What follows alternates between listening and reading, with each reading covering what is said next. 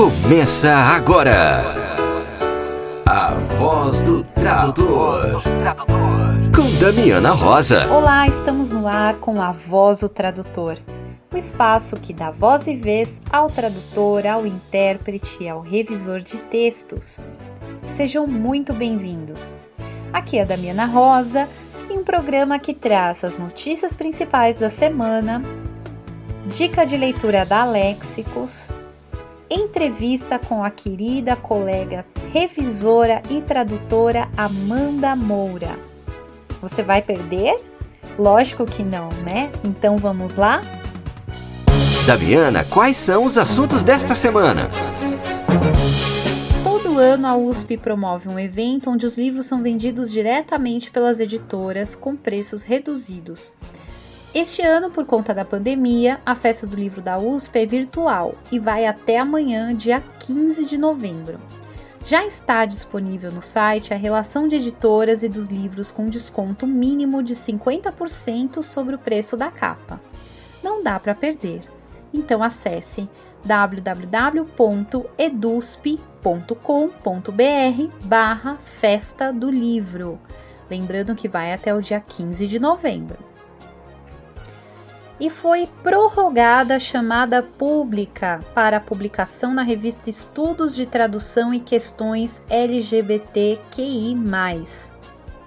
Essa chamada pública tem como objetivo organizar um livro com foco nas questões de tradução atreladas aos interesses e aos questionamentos da comunidade LGBTQI busca-se reflexões sobre a tradução como ativismo, igualmente das práticas tradutórias como bens culturais das pessoas lésbicas, gays, bissexuais, trans, intersexuais, assexuadas e de todos os aliados à causa LGBTQI+.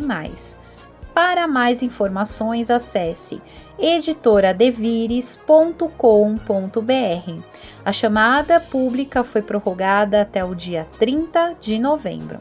E agora vamos ouvir um recado da nossa querida colega Kátia Santana. Olá, ouvintes da Voz do Tradutor. Aqui é a Kátia Santana do Traduza e eu gostaria de convidar vocês para o nosso último curso do ano, um passeio pela tradução médica, com a doutora Carla Forsatz, tradutora e autora da série SOS Tradução Médica. Será no dia 5 de dezembro, um sábado, das 10 às 14 horas. Vai ser um curso interativo dividido em três etapas. Primeira, Conhecendo a prática médica, base do conhecimento médico e formação do médico. Segunda, conhecendo a fala médica, termos técnicos e linguagem médica. Terceira, atividade em grupos, com a tradução de um pequeno parágrafo exemplificando os temas discutidos nas etapas anteriores e discussão das traduções. No final, haverá uma sessão de perguntas e respostas. Para mais informações e inscrições, acesse nossas redes sociais. Traduza, encontro cursos e oficinas. Não se esqueça, traduza com S de saúde. Lá você encontra o link para inscrição ou pode nos mandar uma mensagem privada. Espero vocês lá. E agora vamos ouvir o convite da nossa querida colega revisora Mônica Rodrigues. Olá a todos! Eu sou a Mônica Rodrigues da Sofia Editorial e eu tenho uma grande notícia para dar a vocês e uma, é uma notícia convite, na verdade. É, estou organizando, com apoio da Escola de Tradutores, o primeiro Barcamp de revisores de texto Vou explicar o que, que é. é o Barcamp ele é inspirado nos Barcamps de tradutores e intérpretes e ele surge agora na primeira versão para revisores de texto. É um encontro gratuito, é, organizado de forma voluntária, com o objetivo de proporcionar interação entre profissionais, estudantes e aspirantes da área. É, esse evento vai acontecer no dia 23 de novembro, às 19h30. Tem uma duração de duas horas. E os nossos palestrantes convidados são o Eduardo Guimarães, que é editor e também psicanalista, e ele vai falar sobre a saúde mental na pandemia, um assunto muito importante para a gente nesse momento. E também teremos a Luci Nunes, que é a fundadora do Revisores do Bem e do Prepara-me. E ela vai falar sobre o poder da revisão do currículo. Gente, não percam, vai ser um evento muito legal, muito bacana e espero que seja o primeiro de muitos. E vocês precisam se inscrever, tá? Mesmo sendo gratuito, entrem ali no site da Escola de Tradutores e façam a sua inscrição, tá bom? Porque as vagas são limitadas. Acessem www.escoladetradutores.com.br. Espero vocês no dia 23. Um beijo. Leitura da semana com a editora Léxicos. Oi, pessoal, tudo bem? Eu sou a Thelma Ferreira, da Léxicos, e estou aqui com a dica de leitura da semana.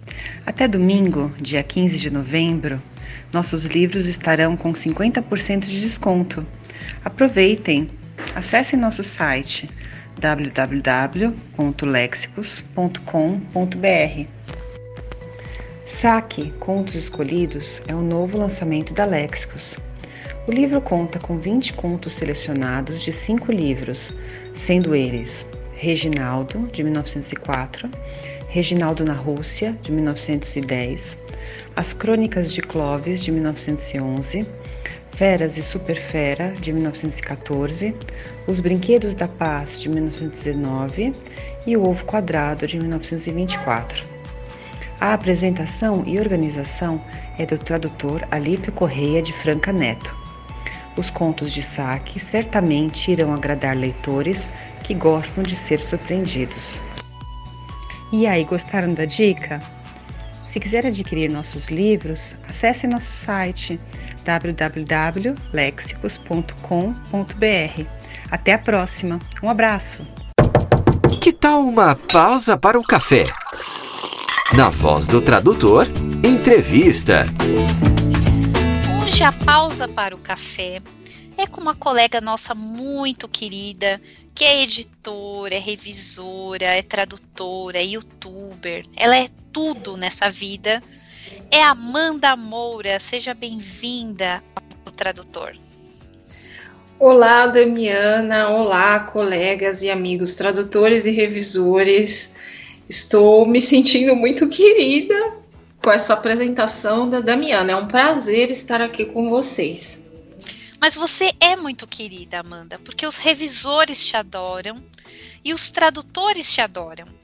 Eu acredito piamente que você é a esperança de um mundo melhor, da união dos revisores com os tradutores, porque você é uma tradutora e revisora, certo?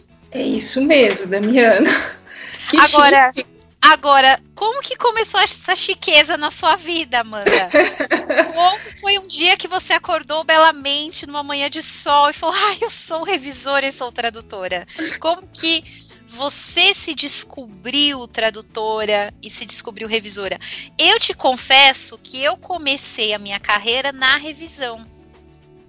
Eu comecei Olha. revisando e depois eu comecei a traduzir, quando eu trabalhava lá na Cátedra Unesco.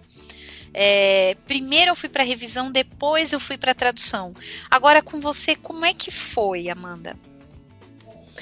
É interessante, Damiana, a sua pergunta, porque as coisas aconteceram assim comigo de um jeito, digamos, inusitado, talvez meio que uma consequência das circunstâncias em que eu me encontrava, né? Eu, eu entrei na faculdade, eu fiz letras, tradução e interpretação, né, português e inglês, é, mas eu entrei mais ou menos, é, exatos sete anos depois de terminar o ensino médio.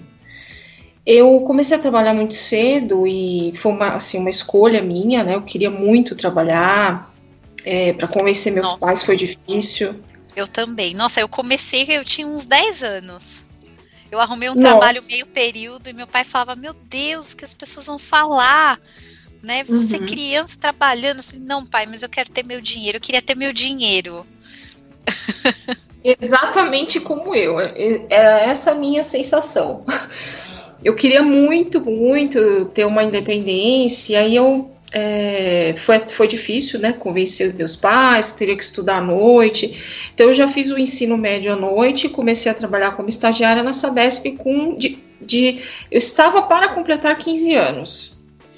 E aí, o, inclusive lá na, no, na Sabesp, né, foi muito curioso, porque meu pai teve que ir, e o pessoal da RH estava assim, meio é, meio se sentindo meio estranho, né? Nossa, e eu também estava me sentindo meio estranha, porque eu falei, nossa, tem que trazer meu pai para assinar. Mas foi uma escolha minha, assim, eu fui é, nesse período, né, antes de entrar na, na faculdade, eu fui me especializando. Então foi aí que eu comecei a estudar inglês, estudei espanhol, é, e também fui fazendo esse movimento para conseguir renda o suficiente para pagar a faculdade, né? Eu nunca, assim, até então, não é nem que eu não cogitei uma universidade pública, mas como eu trabalhava, trabalhava, queria muito a minha independência, então meio que fui construindo na, mentalmente que eu faria uma, uma faculdade paga, né? É, então, meus pais, assim, estudaram muito pouco, então, por exemplo, a, o assunto universidade em casa era uma coisa muito pouco citado, quase nunca, e não que era proibido, mas é porque era uma coisa muito fora assim da realidade da minha família, da história da minha família, né? Então é, sempre cresci com essa vontade muito louca de trabalhar e de ter na cabeça que assim, tão logo fosse possível, eu entraria na faculdade, né? E eu fui é, sempre gostei muito, muito, muito de inglês desde criança. E eu fui procurando me inteirar, assim, né? O que eu poderia fazer com isso, né? E, e eu, eu, lembro, assim, criança, eu fazendo coisas, assim, que minha mãe ria, minha irmã ria, eu pegava vidro de desodorante, assim, via, assistia aqueles clipes, a minha irmã era adolescente, né? Assistia aqueles clipes da Madonna, e eu fingia Madonna, isso! Saudosa é. geração que cresceu com a MTV. Exatamente, a minha irmã assistia assim, e eu, e eu ia junto, e eu falava, eu vou falar igual a Madonna, eu vou cantar igual a Madonna. E então, sempre, e aí já na escola, sempre gostei muito de inglês, os amigos pediam ajuda com inglês, né? Então eu sabia que eu queria fazer algo que relacionado ao estudo de idiomas, mas até então não sabia muito o que. E aí eu fui trabalhando, é, então meu primeiro emprego foi na Sabesp, eu fui estagiária. Na época eu fazia técnica em processamento de dados, que era a grande sensação assim do momento, né? A gente tinha uma expectativa muito grande com, com o curso.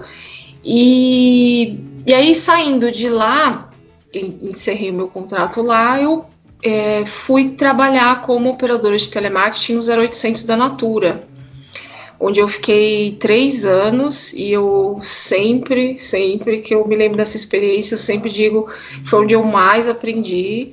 Muito, muito, muito do que eu faço hoje é o que eu aprendi lá, em diferentes é, áreas da minha vida, na área profissional, pessoal, estudando.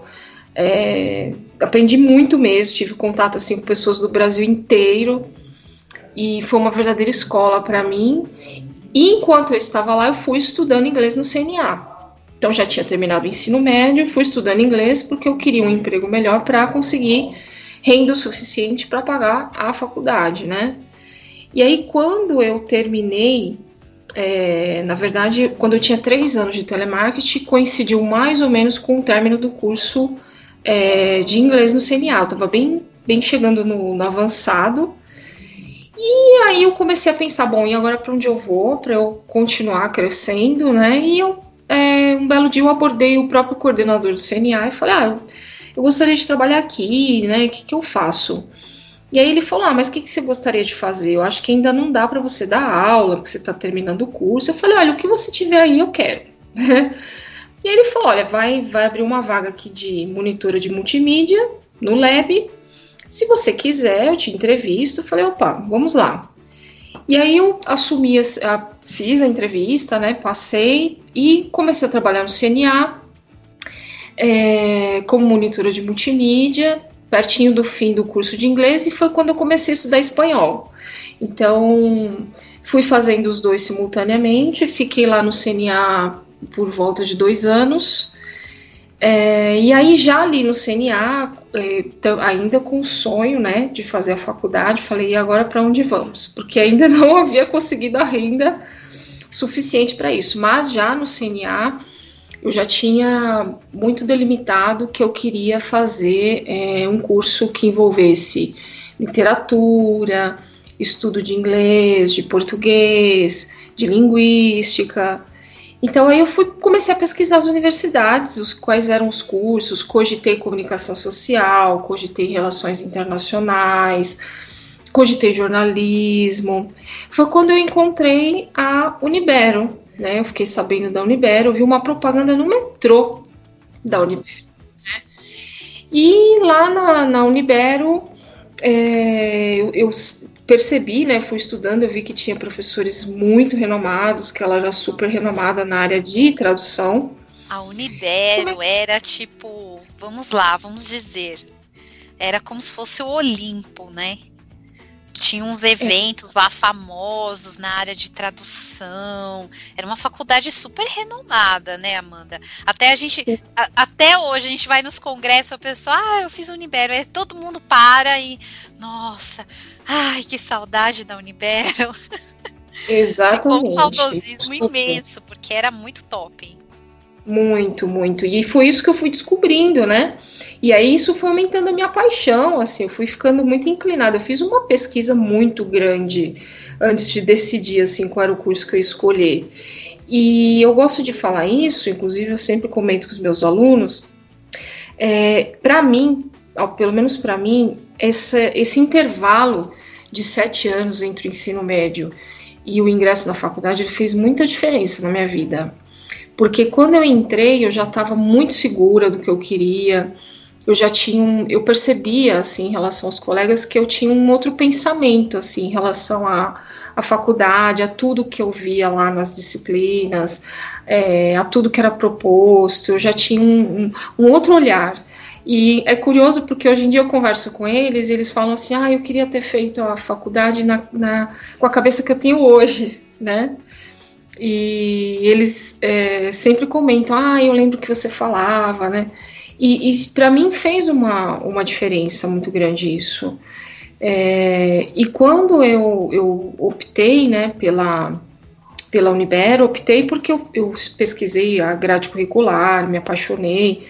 Mas sabe o que é mais curioso, Damiana? Quando eu escolhi letras, tradução e interpretação, eu escolhi por tudo, menos pela tradução.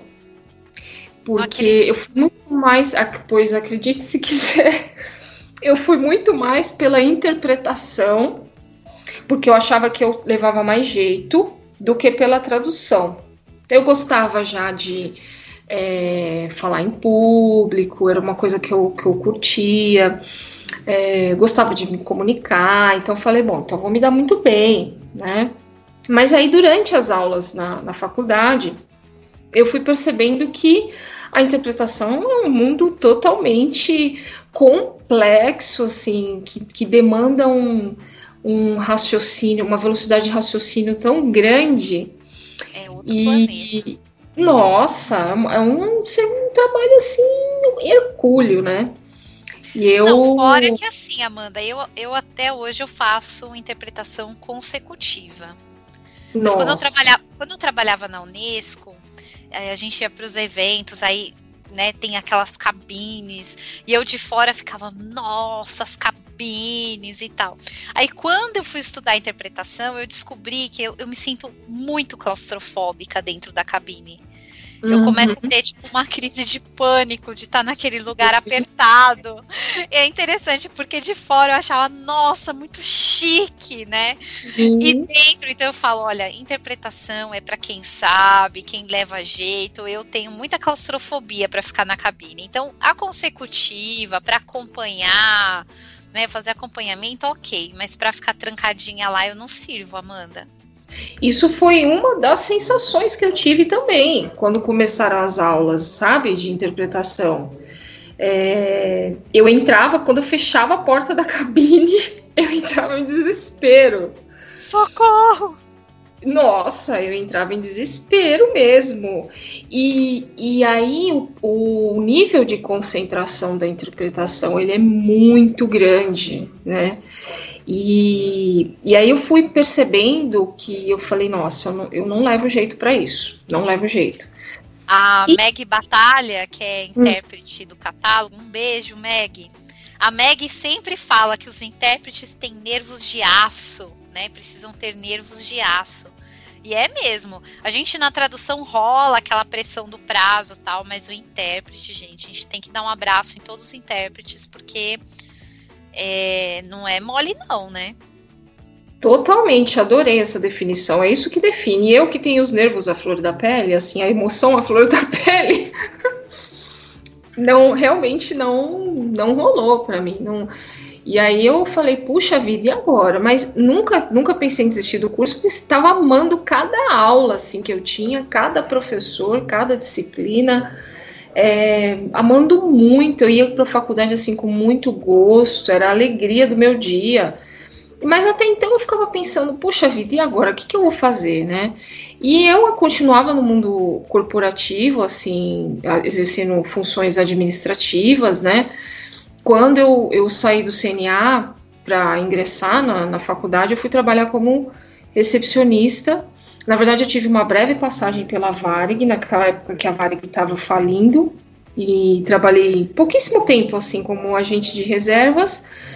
É, na verdade, eu, a Varig foi, eu estou fazendo aqui um, uma digressão. A Varig ela foi antes do CNA. Foi um, foi um período de um mês, foi antes do CNA. Aí eu entrei no CNA e do CNA eu fui ser recepcionista na Camargo Correia. E aí lá já, como eu já tinha inglês e espanhol, então eu fui ser recepcionista trilingue. Então aí eu consegui um salário melhor que me possibilitava pagar a faculdade, né? Então foi aí que eu ingressei em 2007 na Unibero. Depois da, da Camargo Correia e continuei cursando a, a faculdade, eu fui é, tô aqui faz... Ah, eu trabalhei é, um tempo como secretária temporária cobrindo licença no Deutsche Bank. É, e depois eu fui para o Credit Agricole, que é um banco de investimento também, mas ainda ali na área de secretariado, e tudo isso cursando a faculdade, ainda sem saber muito bem o que eu faria. Então, é, saí da universidade, assim, nas aulas de tradução, é, me sentia bem, assim, gostava do que fazia, mas jamais, jamais imaginava que eu ia um dia traduzir um texto. Não, falava, eu traduzir um texto, não, não consigo, de jeito nenhum. E acontece que quando eu me formei, é, um tempo, assim, mais ou menos um ano depois, eu, eu fiquei desempregada, eu era secretária e falei, bom, então agora é que são elas. Eu já, eu já não estava muito satisfeita com o que eu vinha fazendo e comecei a pensar: o que, que eu vou fazer agora, né? E aí, nesse período de desemprego, é, desemprego e desespero, né? Um colega meu disse assim para mim: ele era tradutor, é ainda, o Maurício Tamboni. Ele disse: Amanda, eu, eu acho que você leva jeito para tradução. E aí eu falei, eu, imagina.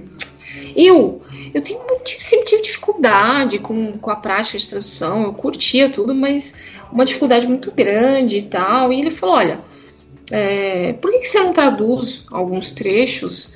E eu, e eu aí eu dou uma olhada, eu falo para você, né, o que, que eu acho e tal. E aí a gente começou a fazer uma brincadeira assim dele me mandar pequenos trechos de textos que ele já tinha traduzido, ele já era tradutor literário, a gente era da mesma turma da faculdade, né? Ele e o Luiz Fernando Protásio, dois grandes amigos, gosto sempre de citar os dois, porque hoje eles têm uma editora linda, uma editora independente, a Ponto Edita. É, e aí eu, ele falou assim para mim, olha, você é tradutora, né? E eu falei, não, também não é para tanto, né? E nesse período de desemprego, ainda pensando, e agora que eu vou fazer, que eu vou fazer? eu é, comecei a dar aula particular de inglês, comecei a pegar TCC para revisar, dissertação de mestrado, dei aula para um primo meu de inglês, dei aula para uma vizinha, fui repartindo o meu tempo com isso aí, né? E inclusive nesse período eu tive altas crises de ansiedade. A ansiedade é uma coisa com a qual eu lido desde a adolescência. E eu tive alunos que compreendiam isso e vinham até mim porque eu não conseguia né, me, me deslocar. E um desses alunos, ele trabalhava dentro de uma editora. E aí depois, assim, mais ou menos de um ano dando aula para ele, é, um belo dia ele diz assim para mim, ele conta alguma coisa, né, de algum do serviço dele, ele diz assim, ai, eu tô precisando tanto de tradutor, você não traduz não, né? Aí eu falei, sim, eu traduzo. Aí ele falou, sério? Nossa, por que você não me falou antes, tal? E eu, ah, então, né? Mas o que eu tinha traduzido até então? Eu tinha traduzido os textos que meu colega tinha me passado, é, trabalhos da faculdade, né? E ele me mandou um teste. Eu falei, bom, vamos ver como é que eu me saio. E ainda estava ali naquele período, é, e agora o que eu vou fazer, né? É, procurando atividades com o conhecimento que eu tinha para conseguir pagar as contas e enfim, aí ele me mandou esse teste e foi um teste super super teste mesmo, porque ele me mandou algumas páginas, um, acho que um capítulo mais ou menos, de um livro chamado Jack o Estripador. E eu falei, poxa, ele está querendo de fato me testar mesmo, porque foi muito difícil. Foi muito difícil, é, porque foi era um, um terror, na verdade, né? Literalmente, literalmente. Então, assim, estômago aberto, cabeça decepada, cenas altamente descritivas, assim, no, no capítulo. E eu falei, bom, eu fiz o meu melhor e pensei, olha, não sei se vai rolar. Mas assim, fiquei, fiquei contente por ter feito, é, fiquei na expectativa, mas ainda não estava acreditando muito, porque eu falei, foi, foi complexo. E acontece que eu passei nesse teste e ele me, me, foi quando ele me mandou o meu primeiro livro, isso foi lá em 2012, né, primeira tradução. É, e aí você pode pensar, bom, é, e aí tudo começou, então aí você foi, né, começou a traduzir e tal, mas eu gosto sempre de falar para as pessoas que a carreira do freela ela não é linear de modo nenhum. Então, eu depois dessa primeira tradução, eu fiquei quase ou mais ou menos um ano, né, um ano aproximadamente, sem trabalhar com absolutamente nada de texto, nem revisão, nem tradução, e crente de que não tinha dado certo. Eu falei, não, tá vendo? Não rolou, né? Esse primeiro livro que eu traduzi se chama o budismo na mesa do bar. E ele demorou um tempo para ser publicado no Brasil. Depois eu soube pelos colegas lá dentro que é, houve um problema com a negociação do título. Por isso que demorou para sair. Mas na minha cabecinha, eu já estava imaginando assim, tá vendo? Não gostaram da Deu tradução. É porque a gente é trágico, né? É. Não, eu sabia que, tá vendo? Eu sabia que não ia dar certo, né? E o que eu fiz nesse um ano? continuei com as minhas aulas de inglês, continuei com as revisões é, e fui mandando currículo para editoras, né? Porque eu falei, bom, o que, que vai acontecer aí? E foi aí que, depois desse quase um ano mais ou menos, a mesma editora me procurou para traduzir o segundo livro. Então, por que, que eu gosto de contar sempre assim, essa história? Porque eu sei de colegas que passam por situações semelhantes e desistem ou falam não, não tá vendo? Não era para mim, tal. Mas o mercado editorial ele funciona assim. Até hoje, nossa, quem vê diz que eu tenho 50 anos de experiência, né? Mas até hoje, assim, de 2012 para cá, que foi quando eu comecei a traduzir, eu tenho períodos em que eu não tenho trabalho. Eu tenho períodos, já aconteceu de eu passar, por exemplo, três meses sem trabalho. Hoje é menos recorrente? É, é menos recorrente, mas ainda acontece. E a gente tem que estar preparado para isso. Então tem que ter aquela reserva, é, tem que ter aquela confiança de que não, vai chegar mais trabalho, né? Tem que, tem que ter estratégia para esses momentos, para você não parar. Estratégia. Sempre, a, a, estratégia nossa é sempre é, marca de um congresso ou começa um curso. Pronto. Perfeito. Parece que sai trabalho pela colatra e você pensa, meu Deus do céu, como que eu vou, vou pro congresso agora? né, Amanda? Adorei essa receita. Vou repassar para os meus alunos. É isso. É justamente isso. A gente não, a gente que trabalha com texto, que trabalha como autônomo, a gente não pode ficar escondidinho é, num cantinho, ai meu Deus, não me mandaram isso aqui.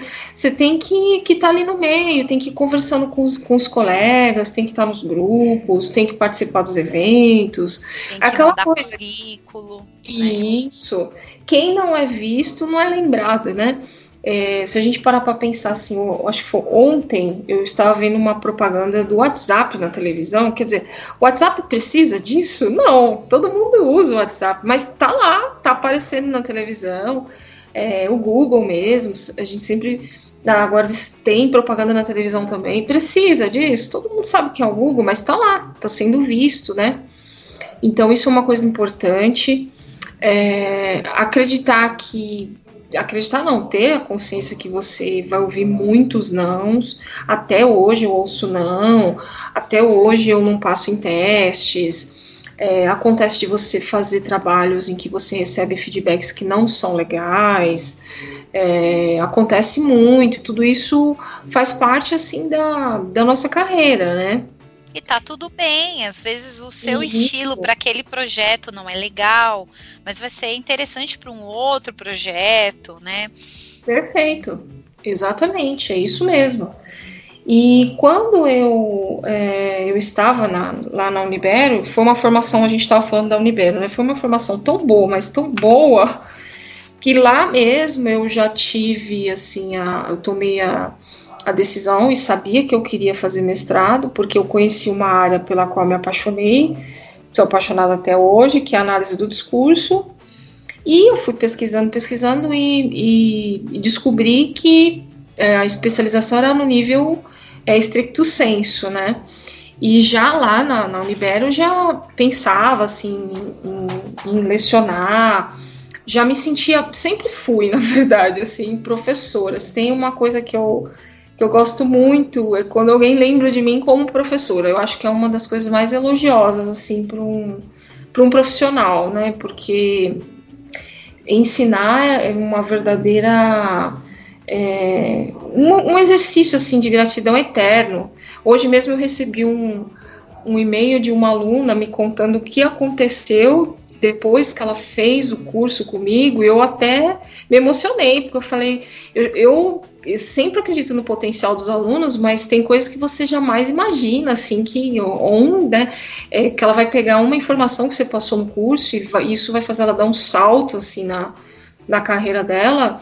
Ela era secretária como eu, e hoje ela está traduzindo para uma editora e, e ela tem um fluxo constante de tradução e ela me contando isso, eu falei, não tem, não tem ganho maior, né, Damiana, do que você ver o seu conhecimento, você por meio do seu conhecimento, daquilo que você adquiriu na sua experiência, é, poder fazer com que as pessoas é, realizem sonhos, objetivos, façam o que gostam de fazer. Uma coisa que eu percebo na nossa área e acredito não estar enganada, eu nunca ouvi alguém dizer para mim que está traduzindo porque não tem outra opção. O que eu vejo é sempre assim, eu traduzo porque eu gosto, eu adoro Verdade. o que eu faço, né? Nunca vi alguém falar, ah, eu traduzo porque eu não tenho outra coisa para fazer. Eu vejo que os tradutores, nós, assim, somos muito apaixonados pela, pela profissão, né? E aí, eu, aproveitando esse gancho, assim, para contar como é que eu, me, eu, descobri que eu gostava, né, da, da tradução. Porque eu fui fazendo e eu percebi que eu, eu fui tomando um jeito, assim, pela coisa, e de repente eu fiz um livro, aí daqui a pouco outro. E, e, durante o processo, né, eu fui, eu fui fazendo porque eu estava no período de desemprego, mas durante o processo eu fui gostando muito daquilo, né, fui, fui curtindo, assim, coisas que eu nem percebia que eu fazia. E, e aí a coisa foi tomando um, um, um rumo, né, mas eu, eu fiz essa digressão, isso é totalmente normal, meus alunos já estão acostumados comigo nas minhas aulas que eu faço isso para voltar para falar do mestrado, que aí quando eu terminei a faculdade, eu passei mais quatro anos é, aí trabalhando, trabalhando, trabalhando, e é, já muito consciente de que eu queria fazer o mestrado, conhecendo as linhas de pesquisa, conhecendo as instituições, procurando entender o ramo acadêmico, lendo, né, me, me especializando, fazendo cursos livres. E aí foi quando em 2014 eu comecei a participar como aluno ouvinte do, é, do programa da PUC, né, lá no Lael, é, numa linha da análise do discurso. E aí eu falei, bom, então agora é o momento. E aí veio o segundo desafio, que era é, conquistar a bolsa, né? Porque eu já tinha gostado muito, assim, do, do que eu vi lá na PUC. A minha outra opção seria a Unicamp, até então eu não considerava, porque eu não, não para mim, assim, ia ser difícil a, o deslocamento, né? E, e, aí veio essa, essa questão da bolsa, que também levou um tempo para sair. Mas tudo isso envolve aquele planejamento dos quatro anos ali que eu passei, né? Me preparando, fazendo uma pequena reserva. E quando eu, eu saí do, do mestrado, e um, um dos motivos de eu ter feito o mestrado foi abrir uma, uma segunda porta, né? Por eu ser freelancer e por ter essa questão de é, essa não né, entre um trabalho e outro. Às vezes você está tão cheio de trabalho que você tem que recusar, às vezes você não tem nada e os boletos continuam chegando, os famigerados boletos, né? Eu falei, eu preciso é, ter uma outra renda, uma outra fonte, alguma outra opção, né? E queria muito dar aula, muito. E aí, quando eu terminei o mestrado, eu bati em algumas portas e fui vendo que é um ramo é, fechado, muito fechado. É, e aí eu já vinha, já tinha muita, muitas pessoas, assim, muitas, né? É, algumas, vamos dizer assim, que me perguntavam: você não pensa em dar curso sobre o que você faz, sobre tradução? Olha, eu faria, eu faria esse curso. E aí, como eu bati, eu sempre digo isso, que eu bato na, bati nas portas e poucas frestas se abriram, Aí eu resolvi construir a minha própria porta, né? Então eu falei, eu vou, eu tenho os alunos, eles querem aula, como é que eu faço para transmitir esse conhecimento para eles? E eu comecei a fazer algumas, alguns eventos por minha conta própria mesmo, comecei a dar, a dar algumas palestras é, para ver se realmente teria uma adesão, se as pessoas tinham interesse nisso mesmo. E eu comecei a dar aula, é, oficinas, então dei, aula, dei oficinas na SBS, em São você Paulo. Chegou, você chegou aí a palestrar num barcamp de São Paulo, não foi? No barcamp de São Bernardo. Ah, foi no do ABC. É... é... porque eu vou em tudo que é barcamp, Amanda. E... É, eu vou no do ABC, no de São Paulo. Eu sou Ai, que saudade dos, dos Mas eu lembro que você, é, nossa, e uma comida boa no final, né? Sempre. O papo, o convescote no final. Ai, mas vai voltar, vai voltar, se Deus ah, quiser. Ai, vai volta. sim, vai voltar com tudo. Foi esse barcamp foi muito especial, foi muito gostoso. Acho que foi em 2018, se não me falha a memória. Foi muito legal. E foi uma das experiências que eu tive. Eu já tinha dado uma, algumas oficinas, algumas coisas. Aí foi quando eu vi que a coisa estava ganhando um corpo e eu falei, bom, então eu vou começar a dar as minhas aulas, né? E aí, é, meu marido, que, que já, Leandro, que já trabalha com TI, é professor há muitos anos, né? Ele me deu muito apoio para abrir uma escola online, né? Para fazer esses cursos online. E foi, foi quando é, a gente começou a gravar, né, os cursos, a escola, assim, nasceu no finzinho de 2000, eu, vou, eu considero começo de 2018, né, é, já formei, acho que quatro turmas, contando as presenciais e o online, de, de preparação e revisão de textos, né, eu tenho um curso de redação e de, e de gramática, que foi desenvolvido a pedido desses meus alunos que, que fizeram o curso de revisão, né? E tenho aí o, um curso de tradução que é, tá para sair, logo logo ele sai. Eu sei que tem muita gente me perguntando isso.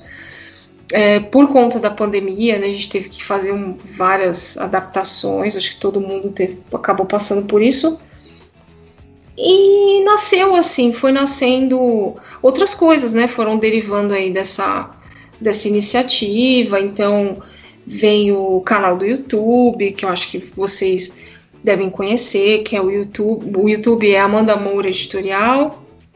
E nesse canal, eu, qual foi meu objetivo? Trazer, assim, sobretudo para quem está entrando na área, aquelas coisas que muitas vezes a gente não encontra materialmente escritas, né? Então, trago é, dicas para iniciantes, dicas para quem é de outra área e quer entrar na área, trago profissionais do mercado editorial para da experiência deles para compartilhar como que entraram na área, como que é, permanecem na área, de onde vieram. Procuro trazer também pesquisadores da área é, existe muita coisa legal sendo feita na academia que eu acho que precisa extrapolar os portões da academia e vir aqui para fora, porque tem trabalhos muito, muito ricos. É, atualmente eu estou participando como aluno ouvinte do PP do programa de pós-graduação da UFSCar em estudos da literatura, o PPG Elite e eu, eu participo de uma disciplina chamada Literatura e Mercado Editorial, com os professores Luciana Salazar Salgado e o professor Haroldo, ai, não me recordo o sobrenome dele, mas ele é também um doce de pessoa, como os dois têm um conhecimento assim fantástico. É, e tem muita coisa, muita coisa rica, rica mesmo sendo produzida lá e, e que a gente, eu, eu vejo que precisa, a gente precisa tomar conhecimento dessas coisas para porque só assim, né, esse, na verdade, é um dos principais meios de a gente valorizar a ciência, o que está sendo feito lá. E aí tem sido uma experiência muito legal, muito interessante, uma troca muito bacana. E aí, é, por meio do canal, isso é uma das coisas que eu tento fazer também. Nos meus cursos eu procuro trazer pesquisas acadêmicas que eu sei que estão sendo é, desenvolvidas e que têm muita é, relação com o que acontece na nossa prática, no nosso dia a dia, do nosso trabalho. É, e a gente sabe o quanto que uma pesquisa acadêmica demanda, né, Damiana? A gente estava conversando sobre a fantástica história da tradução. E é fantástica mesmo. Eu tenho medo de morrer e não terminar o projeto. Eu e a Andréia, a gente tem essa angústia, sabia? A gente já tá aceitando que a gente não vai conseguir terminar tudo que a gente quer fazer. Olha, se serve de consolo, o a angústia é a premissa de todo pesquisador. Sem angústia, a gente não consegue pesquisar. Verdade. Sem né? angústia não tem, não tem problema para a gente resolver Exatamente. na pesquisa, né? Isso, perfeito. Tem que problematizar, né? problematizar para você. É, são as perguntas que mudam, não as respostas, né? A gente já está com muita certeza no mundo. Mas, Amanda, ó, agora eu vou problematizar, tá? Eu vou jogar um desafio aí para o nosso ouvinte. A Amanda, ela é uma pessoa super dedicada, gosta de compartilhar conhecimento com os colegas. Ela fez esse canal no YouTube. Eu falei para ela que é, é, é padrão Globo, né? Canal da Amanda. A gente vê que ela investiu aí em equipamento, em, em 50 mil coisas para trazer um material de qualidade, né? E aí, ela não tem muitos inscritos. E aí eu fico muito brava, né? Porque a gente vê uns canaizinhos aí que não tem conteúdo com um monte de seguidor, né? Vocês estão vendo uhum. que a Amanda ela tem, ela tem uma pesquisa, ela estudou, ela já tem um know-how. Ela fala, ah, eu não tenho muita experiência, já vão aí oito anos, né, Amanda? É. Né? No mínimo, né? Oito anos. Eu sei como que é, a gente não quer entregar a idade, né? Mas já, já vai aí oito anos de experiência de Amanda Moura na área editorial. E ela muito gentilmente vem compartilhar e o pessoal não se inscreve no canal, gente. Então, eu vou problematizar aqui e vou deixar um desafio, ok? Opa! Nós vamos, vamos bater mil inscritos no canal da Amanda, hein? Ó, é, é, uma meta suave, né, Amanda? Nossa! Né? Vamos lá, vamos lá se inscrever, bate o sininho lá, Amanda Amor Editorial. Assistam o conteúdo, vai lá, dá um, um gostei, não vai cair o dedo. Poxa, a gente vai apoiar uma colega que está lá produzindo conteúdo, compartilhando com a gente, né? Então, Vamos lá, gente, nós temos que apoiar as boas iniciativas dos colegas, né?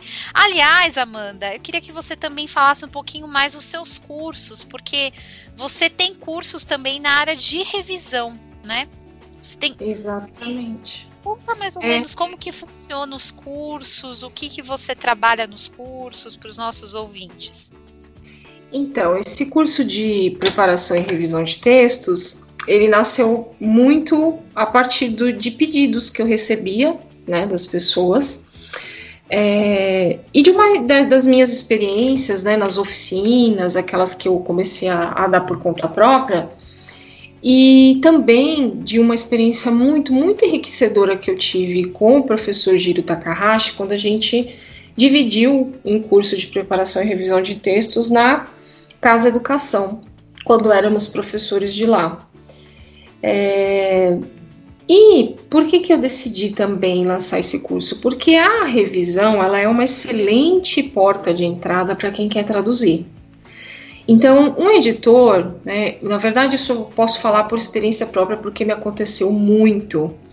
Eu já consegui muito trabalho de tradução com clientes é, sendo revisora. Então, revisei, por exemplo, três, quatro livros para o mesmo cliente e ele próprio, dali um tempo, ele dizia: é, Mas você traduz também, não é? Eu acho que você leva jeito para traduzir e tal. Então, ele nasceu muito disso. Então, o que eu faço, o que eu procuro trazer nesses meus cursos sempre, é essa experiência né, minha, que eu tive como, como frila. Trago sempre é, uma abordagem, eu vejo a atividade assim, a partir de uma a, atividade do quando eu me refiro à atividade com o texto, né, o trabalho com o texto, de modo geral, de um a partir de uma abordagem discursiva, né? Então, quando eu digo isso, inclusive ontem num, numa palestra alguém me perguntou isso no, na, durante a palestra, é, eu quero dizer que o nosso trabalho ele é textual, mas ele é muito mais que isso, né? Porque o tradutor, o revisor, ele lida com normas, ele lida com prescrições, ele lida com coerções, é, ele lida com um objeto material, e aí quando falo material, falo do físico, falo do digital, que é sócio-historicamente situado. Então, publicar por exemplo, é, a Revolução dos Bichos lá atrás, décadas atrás, é uma situação. Publicar hoje é uma outra situação.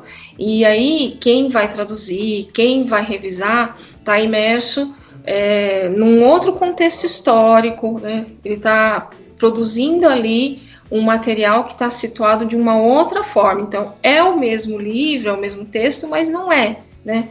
Então, a gente que trabalha com, com texto, quando a gente tem essa consciência dessa, dessa dimensão ampla do nosso trabalho, você começa a enxergar muitas coisas que você faz e nem sabia, né? Então é um trabalho, nos meus cursos eu procuro reforçar isso, que nós somos verdadeiros leitores críticos. E quando a gente fala de análise do discurso, a análise do discurso ela é isso, ela é uma leitura crítica, né? Análise do discurso ela envolve uma postura radical.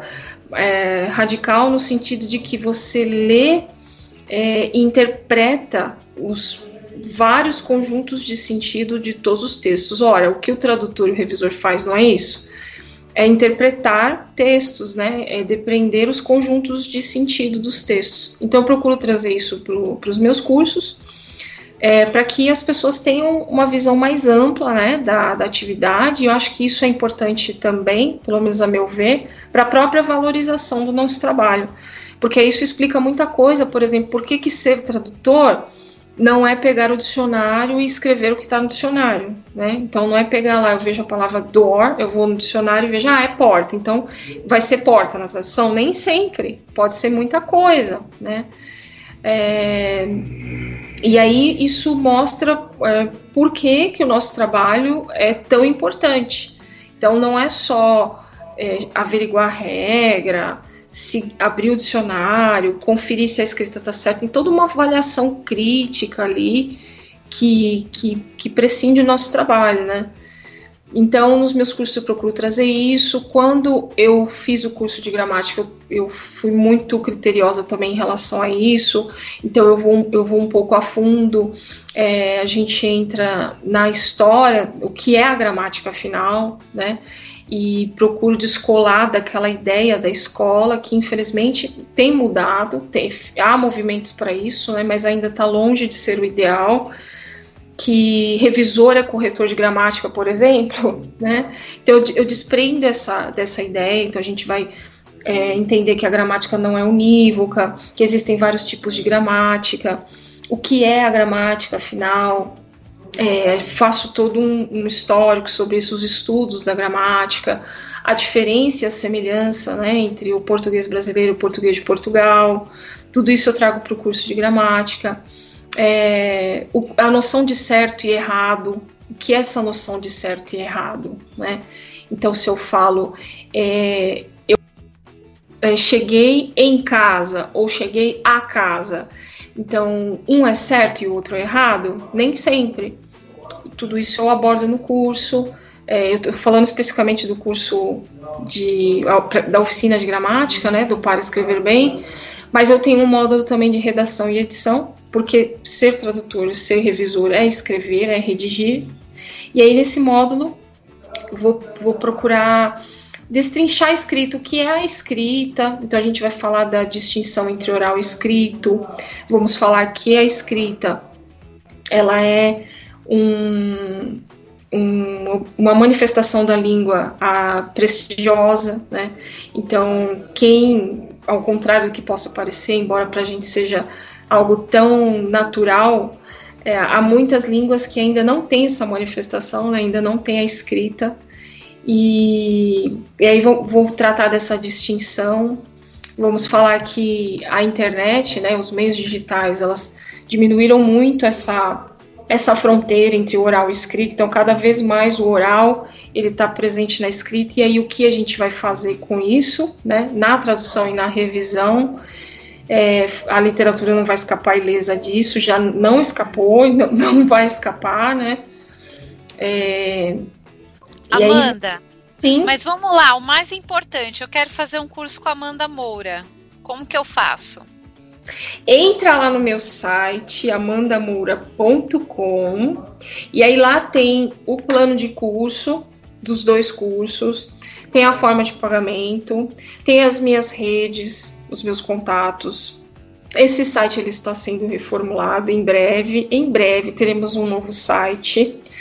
É, e aí tem o canal, tem as redes.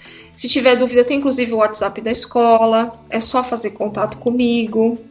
No YouTube eu tenho procurado pelo menos mensalmente trazer um convidado ou um conteúdo especial para o pessoal acompanhar. Nas redes sociais eu estou sempre postando o que eu chamo, que virou uma série que chama Amandicas, então dicas a respeito do mercado, tanto de tradução quanto de revisão. Então, quem quiser acompanhar, eu sei que tem muita gente que gosta dessas dicas. Porque me, Como que chama? É Amandicas? É, são Amandicas que eu faço. E eu tenho uma série também que se chama Ame Responde. Também lá no Instagram, eu sempre posto no Facebook, no Instagram e no LinkedIn, em que eu respondo perguntas que eu costumo receber das pessoas. Então, por exemplo, é, não tenho experiência, como faço para entrar no mercado editorial?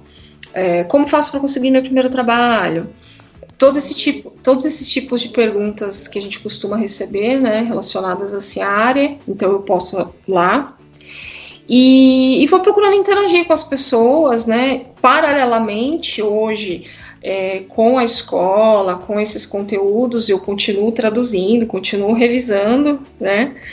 E, e aí vamos tentando equilibrar uma coisa aqui, outra ali, para a gente formar a nossa renda mensal, não é mesmo, Damiana? Com certeza. Amanda, inclusive, está toda descabelada aqui com um projeto gigante. é, a gente demorou para gravar essa entrevista um tempão, né, Amanda? Que eu acho engraçado que o pessoal, ai, pandemia, não tem trabalho. Eu não sei. Não sei como falar isso, mas eu não parei um dia desde março. Eu, na verdade, eu tô, tô precisando de férias, viu, Amanda? É, Damiana, você está autorizada a tirar férias, viu? Porque. Está e, e todos os colegas com os quais eu converso, tá todo mundo, ai meu Deus, eu tô com um projeto grande e tal. Então, meu, se você não está trabalhando agora, você está fazendo alguma coisa errada. Né? É verdade. Como o pessoal diz, acabou. Isso aí. É, acabou o home, acabou o home e sobrou o office, né? É, começa a alimentar o LinkedIn, vai ver o que, que você está fazendo de errado, né, Amanda? É verdade, é Bom, verdade. A gente vai caminhando para o encerramento, a... porque eu poderia passar um mês conversando com a Amanda Moura, né? Mas nós temos que terminar. É, eu vou deixar a gente, você que nos ouve no podcast já sabe, tudo que está em negrito são links. Eu vou deixar o link para o LinkedIn da Amanda, que ela é bem ativa lá para vocês seguirem. Depois sigam a Amanda também nas outras redes sociais. Pelo amor de Deus, se inscreva no canal. Isso aí. YouTube, porque você, você está perdendo. Você, você está marcando bobeira se você não está inscrito no canal Amanda Moura Editorial. Você falou que ia, quando a gente falou do canal, que ia problematizar. Na verdade, você profetizou que nós vamos chegar aos mil inscritos. Vamos chegar. A gente põe uma meta e aí a gente dobra a meta, né? Opa! É, é, e você que nos ouve pela rádio Achei USA aí da Flórida, vai entrar no, no, no site da Amanda Moura, vai poder fazer cursos com a Amanda Moura, porque os cursos são online, certo, Amanda? Isso aí. Então, ah, eu estou na Flórida. Não é desculpa, né? Entra lá no site da Amanda, visita o conteúdo dela, segue o canal, segue ela no LinkedIn para receber as amandicas, também no Instagram, né? E mantenha contato com a Amanda, né, Amanda? Sei que você é vai receber bem o pessoal aí que te procurar. Super porque você é sempre simpática, super amiga de todos. Muito Adoro. obrigada por dividir aqui conosco a sua belíssima, riquíssima trajetória, né? Não é fácil, a gente trabalha, a gente constrói o nosso, o nosso trabalho dia a dia, né? Mas vale a pena porque é com amor, né, Amanda? É verdade, Damiana. Disse tudo. Sem isso, não construiríamos nada, não é mesmo? Verdade. Então, Amanda, muito obrigada mais uma vez. Espero te encontrar aí pós-pandemia para um café se Deus quiser, no Profit, né? Aliás, pessoal, as inscrições do Profit estão rolando, vai ser em junho, né? Então, quem sabe, Amanda, a gente não toma um café presencial lá no 2021. Com certeza, estarei lá, vai ser uma delícia. Eu adorei esse bate-papo, adorei de verdade. Muito obrigada para você que teve a paciência de me ouvir até este momento. E eu estou super à disposição, pessoal. Meu e-mail é contato@amandamoura.com. Fiquem bem à vontade para acessar as redes Amanda Moura Editorial e a gente vai trocando ideias. Adoro conversar, estou sempre à disposição. Muito obrigada mesmo, Damiana, por essa oportunidade, por esse trabalho incansável e super importante que você faz. Obrigada mesmo. Estou sempre recomendando aos meus alunos, às pessoas que querem ingressar na área, a quem já está na área há muito tempo, é uma troca muito legal. Você está de parabéns pelo fôlego É, me sinto muito privilegiada de estar aqui nesse espaço e agradeço de coração. Então, fiquem bem à vontade mesmo para fazer contato comigo, porque eu adoro trocar figurinhas. Verdade. Amanda é uma pessoa do bem, tá? um beijo, Amanda. Beijo, querida. Tchau. Fique por dentro da agenda da Escola de Tradutores. Dia 16 de novembro, às 19h30, Ana Júlia Perrotti vai te mostrar como a linguística de corpos pode ajudar o tradutor-intérprete. Nessa oficina, com dicas práticas e exemplos autênticos, você vai conhecer os principais recursos grátis disponíveis para tradutores e intérpretes. Dia 21 de novembro, às 10 horas, Mônica Rodrigues vai te ensinar como usar os sinais de revisão. Venha conhecer os sinais de revisão de textos, aprender como usá-los tanto no impresso como no digital. Dia 24 de novembro, às 19h30, Marli Tog vai te ajudar a traduzir textos comerciais e jurídicos. Através de leitura, interpretação e tradução de textos reais, os alunos entrarão em contato com novos modelos e terão a oportunidade de vivenciar a tradução jurídica utilizando novas ferramentas de trabalho. Dia 28 de novembro, Isabel Vidigal vai fazer uma combinação deliciosa e complexa com oficina culinária e tradução. Desde a tradução correta dos elementos de flora e fauna até conhecimento da cultura dos países, é preciso ler e estudar muito para se sentir à vontade no nicho da tradução culinária. Para mais informações e inscrições, acesse o nosso site www.escoladetradutores.com.br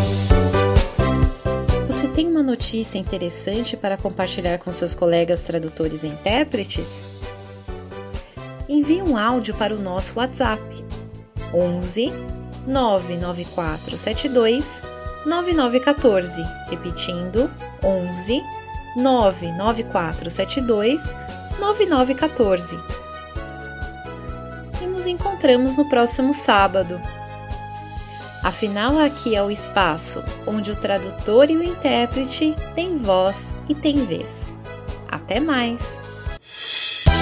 Você acabou de ouvir a voz do tradutor. Na semana que vem tem mais, com a tradutora, intérprete e professora Damiana Rosa.